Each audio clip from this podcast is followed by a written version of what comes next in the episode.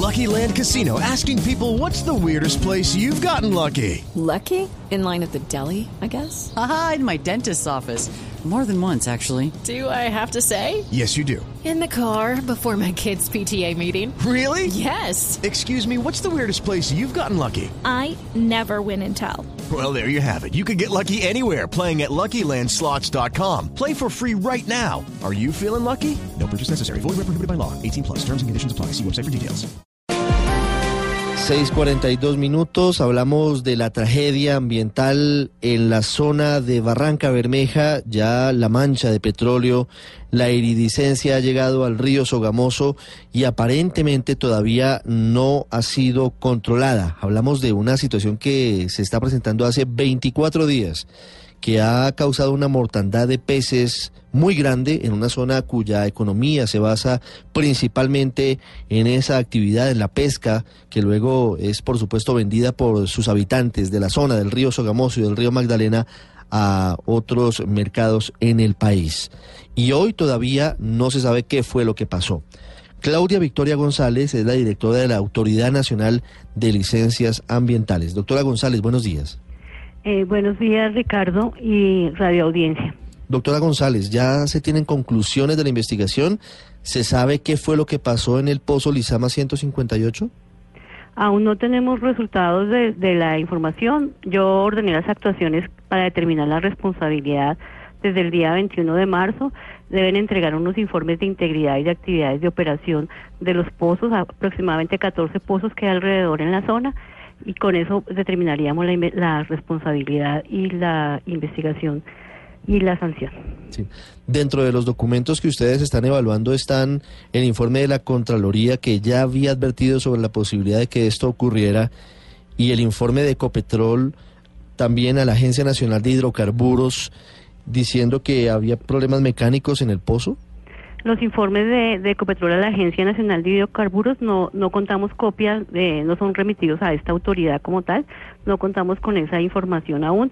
Sin embargo, la, la, las peticiones que hizo la autoridad el 21 de marzo eh, están orientadas a que se informe todo el estado de los pozos, la integridad y qué actividades eh, se estaban desarrollando a nivel operativo en la zona, no solamente en el pozo y en el área, sino en todos los, en un radio de 500 metros alrededor.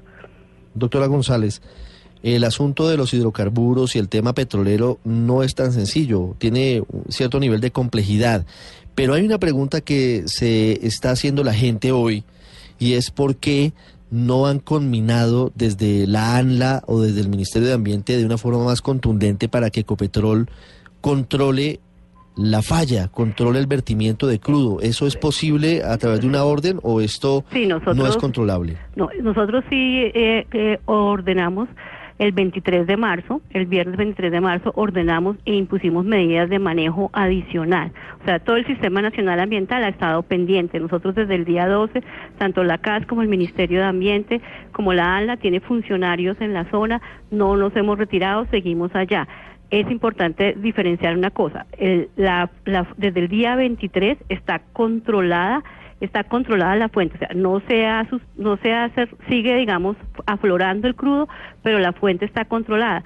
Ya, ya por eso se puede ver, como mostraron ayer en RCN, en el, que realmente la, ya solamente queda iridiscencia en las zonas y la vegetación que quedó eh, afectada, pero ya no, no hay a, a, flujo. Nosotros exigimos un mayor bombeo en el sitio del afloramiento y una mayor agilidad y aumento de cuadrillas de limpieza, de atención, etcétera, para garantizar que se recupere más rápido la zona. Doctora González, es decir que hoy la ANLA le puede garantizar al país que ya no está saliendo crudo del pozo Lizama 158? O sea, el, hay, hay dos cosas diferentes. El del pozo Lizama 158 están, eh, está conectado a las facilidades y están bombeando y están sacando eh, crudo el, del sitio del afloramiento, que es a 200 metros del, del, del Pozo Lizama 158, ahí sigue aflorando, aunque ya en menor, ya como ha disminuido la presión, está aflorando en menor cantidad y hay construidos dos diques, el punto de control 0 y el punto de control 1, que evitan que de los cuales se bombea a las facilidades de Ecopetrol y que evita que ese que ese crudo vaya a, terminar de salir. Eh, con los equipos que está trayendo Ecopetrol y con todo lo que están haciendo, están buscando bajar la presión para que no siga el afloramiento y, y que se cese del todo el afloramiento de, crudo en el predio Las Palmas. Antes de que le pregunte Paola Ochoa desde Washington, doctora González, si le estoy entendiendo bien, ¿significa que hay dos sitios desde los que está saliendo crudo? Uno ya fue controlado, que es Lizama 158, y ahora sigue saliendo de otro?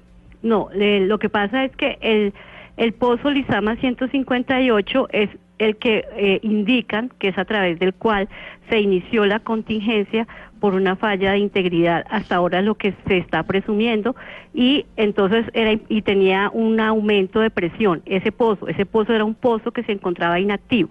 Es diferente tener un pozo inactivo a un pozo abandonado los pozos abandonados ya no tienen como tal, eh, ya no están en operación y no tienen posibilidad de volver a entrar en operación. El pozo Lizama 158 podía volver a eh, estar en operación, solamente tenía un tapón porque estaba inactivo. Y pero estaba inactivo porque tenía problemas mecánicos y de revestimiento, precisamente por esa razón se había dejado así. Nunca llegaron los recursos al parecer, por lo que se ha podido saber en las últimas horas.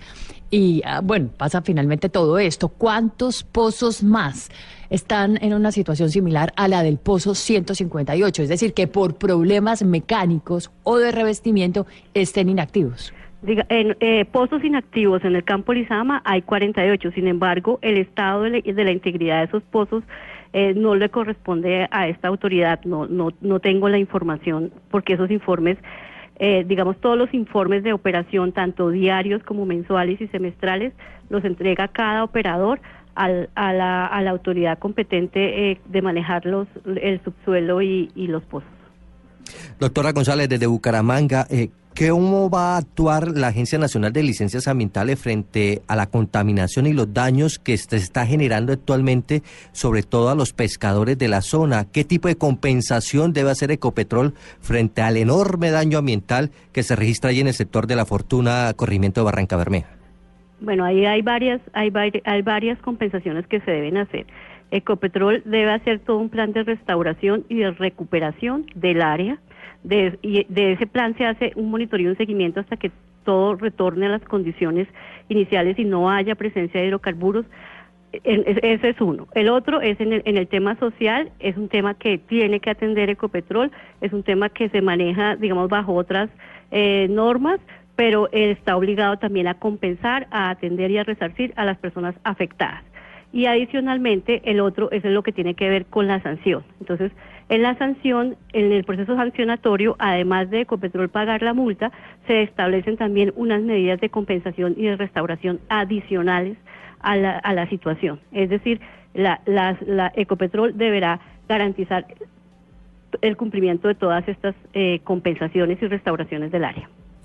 Doctora González, eh, ¿cuál es el papel o la responsabilidad que le cabe a la Agencia Nacional de Licencias que usted dirige en este problema? Porque Ustedes deben dar las licencias, pero y el país también espera que de todas formas sean los que estén eh, poniendo ojo avisor a las situaciones problemáticas que se puedan presentar. Uno esperaría que haya algo de prevención para este tipo de, accidentes por parte de, la, de la ANLA.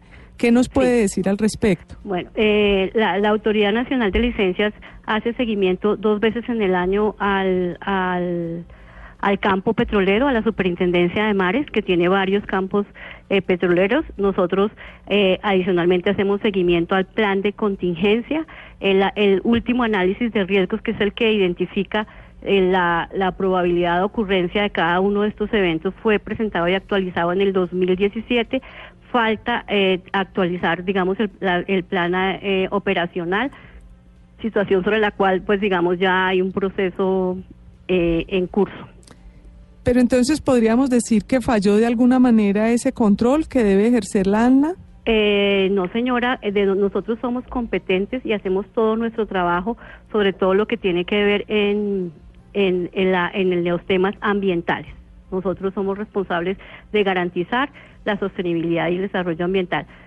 Los aspectos técnicos y operativos no son de nuestra competencia. Claro, pero preventivamente podrían haber eh, tomado alguna medida?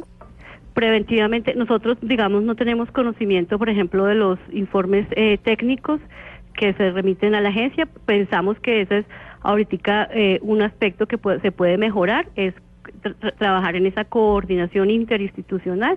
Nosotros hacemos el seguimiento preventivo de las áreas Sí. y el monitoreo permanente. Pero le faltan dientes, diciéndolo de forma coloquial, a la ANLA, doctora González, para aplicar sanciones o para avisar más que nada, porque aquí lo más importante hubiera sido evitar la tragedia ambiental y no imponer sanciones posteriores. ¿Les faltan dientes a, a- a los integrantes de la ANLA para poder hacer un trabajo efectivo de manera preventiva? Eh, pienso que nos, nos- nos- en este en este aspecto no nosotros no, no tenemos no- o sea nosotros tenemos unas normas unas normas claras unos planes de contingencia que se revisan y se establecen. Eh, es necesario posiblemente una mayor coordinación interinstitucional pero eh, pienso que hacemos nuestro trabajo de la mejor manera y, y con mucha responsabilidad. Doctora González, ¿hoy se podría repetir en otra zona de Colombia la misma emergencia ambiental que se vive en Barranca Bermeja por el pozo Lizama 158?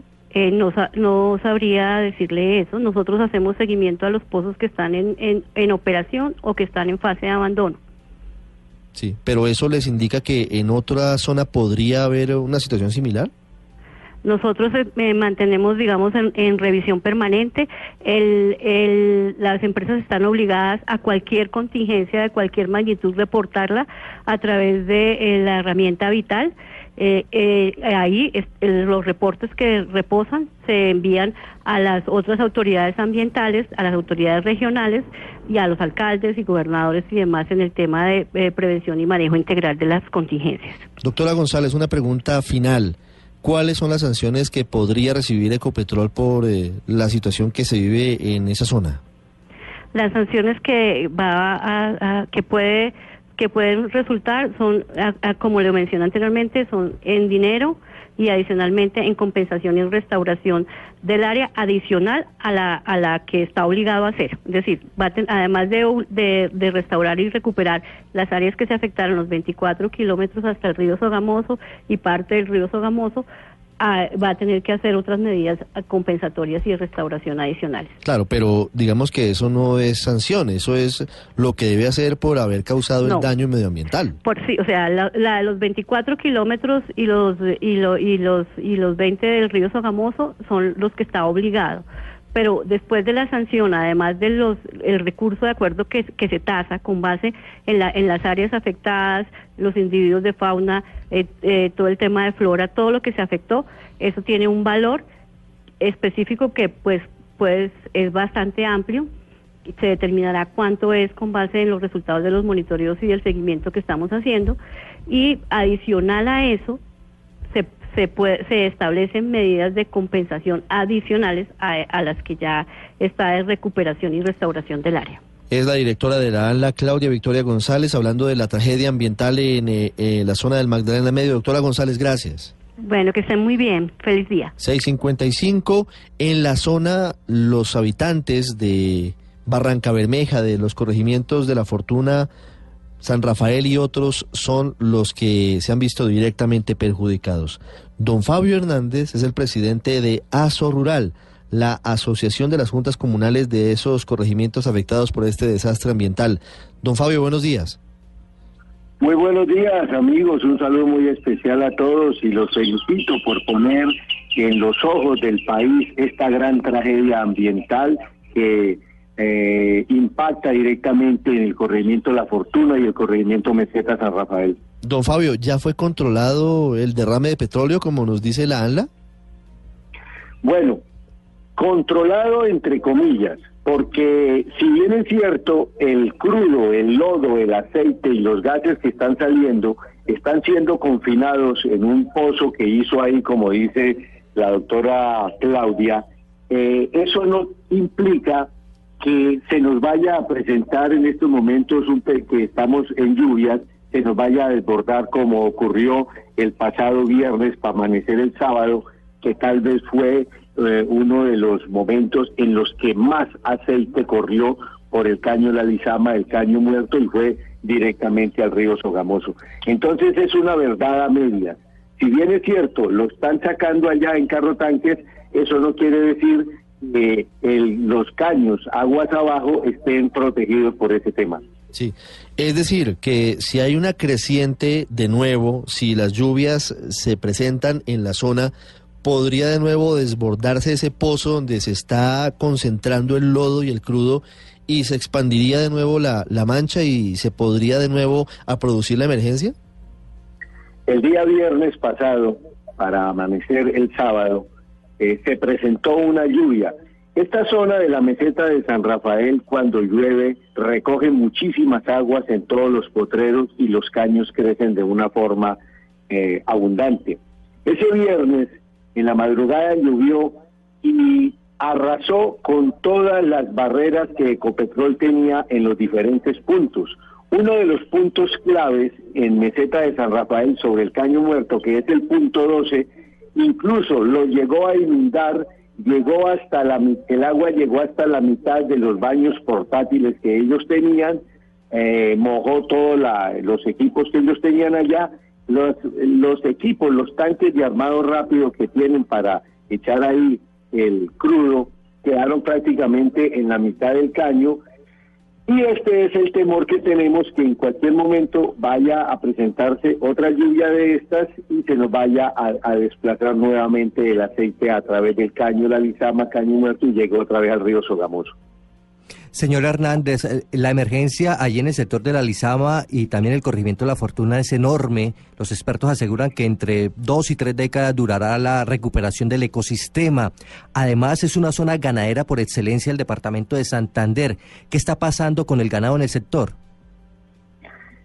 Alrededor del caño muerto, en el corregimiento meseta de San Rafael, se han desarrollado proyectos pecuarios bastante grandes. Podemos decir que en estos, en este valle pueden estar pastando cerca de 16 mil cabezas de ganado entre pequeños, medianos y grandes productores.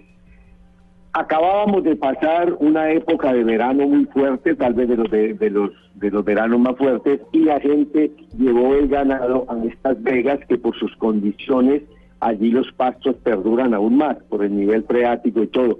Obviamente esta tragedia se presenta de un momento a otro y se ha tenido que sacar los ganados de allí porque ellos estaban tomando aguas de caño muerto. Eh, algunos han tenido que cambiar el sistema de alimentación porque al llevarlo a parte alta no hay pastos. Han tenido que recurrir a alimentarlos incluso con pollinaza y hacer esfuerzos ingentes para conseguir eh, agua para estos para estos emovientes. Sí, don Fabio, ¿cuántos carrotanques hay en este momento sacando el aceite, el lodo y el petróleo que están confinados en ese pozo o en esa piscina que creó Ecopetrol? Bueno, eh, en, materia tienen una completa caravana ya un convoy de carrotanques, eso es un eso es una locura lo que hay allá, eh, pues eh, eso lo podríamos eh, decir y, también los tienen en los otros diferentes puntos de control. Pero mire que cuando se presenta el problema el 2 de marzo, que fue por una vigilante y al ver pasar a un niño con los zapaticos sucios de aceite, ahí empieza. Pero quien vino a informar sobre el problema fue la Junta de Acción Comunal de La Fortuna, las personas que viven preocupadas por el medio ambiente. Entonces, cuando nosotros nos enteramos, y en eso hemos tenido el acompañamiento del municipio, fuimos con el secretario de Medio Ambiente y con la alcaldesa encargada a revisar los daños. Yo le decía a los funcionarios de Ecopetrol que por favor atacaran el caño muerto antes de que las aguas sucias llegaran allá. Ellos manifestaron inicialmente que ese caño no había sido impactado y que por tal motivo no era motivo de prevención.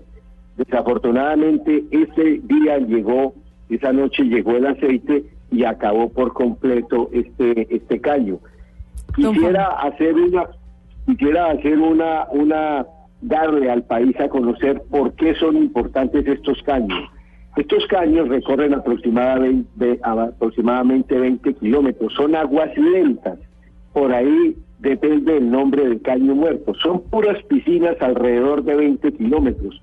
Aquí entran los pescados a desovar y una vez los alevinos salen al río Sogamoso y a las diferentes ciénagas circunvecinas, lo que hace que la importancia de estos caños sea eh, mayor, sea algo impredecible. Lo que sucedió ahí, no sabemos, no podríamos cuantificar el daño tan terrible que se le hizo al medio ambiente y en especial a todos estos pescadores que veían en la Semana Santa una oportunidad de unos ingresos fruto de su pesca. Hoy en día nadie quiere comprar pescado de esta zona porque sabe a aceite. Entonces, ese es uno de los grandes problemas que se tiene en este momento aquí en esta zona.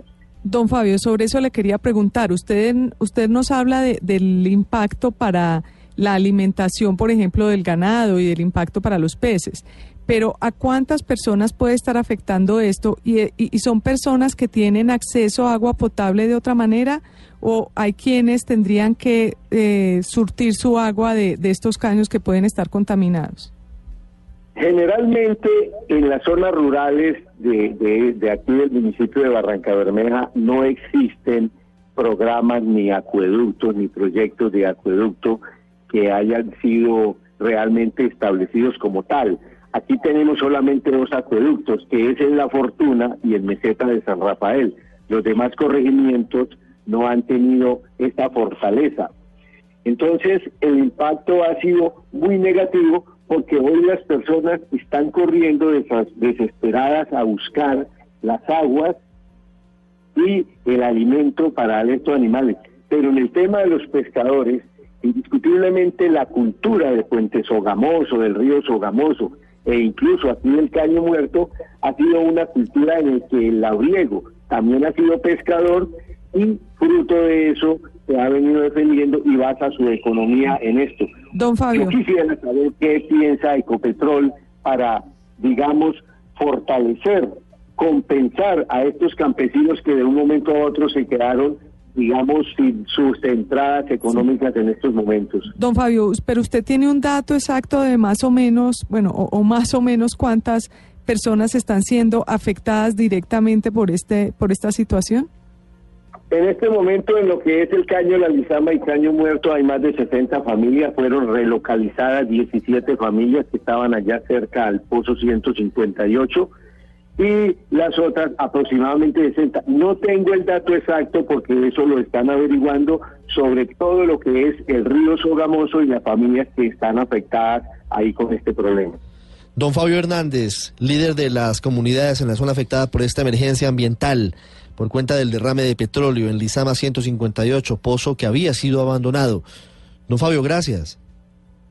A ustedes, y es importante decirle a Ecopetrol, a la ALA, al Ministerio de Medio Ambiente, nosotros tuvimos una propuesta al ministro, desafortunadamente el señor ministro estaba de mucho afán y no lo la quiso escuchar y era hacer una mesa para hacerle seguimiento y aunar esfuerzos entre todos, entre Ecopetrol, el Ministerio, la ANLA, las corporaciones autónomas, la gobernación, la administración municipal, los damnificados, pero simplemente nos manifestó que esa mesa era muy interesante, pero que la hiciéramos después de pasar la emergencia.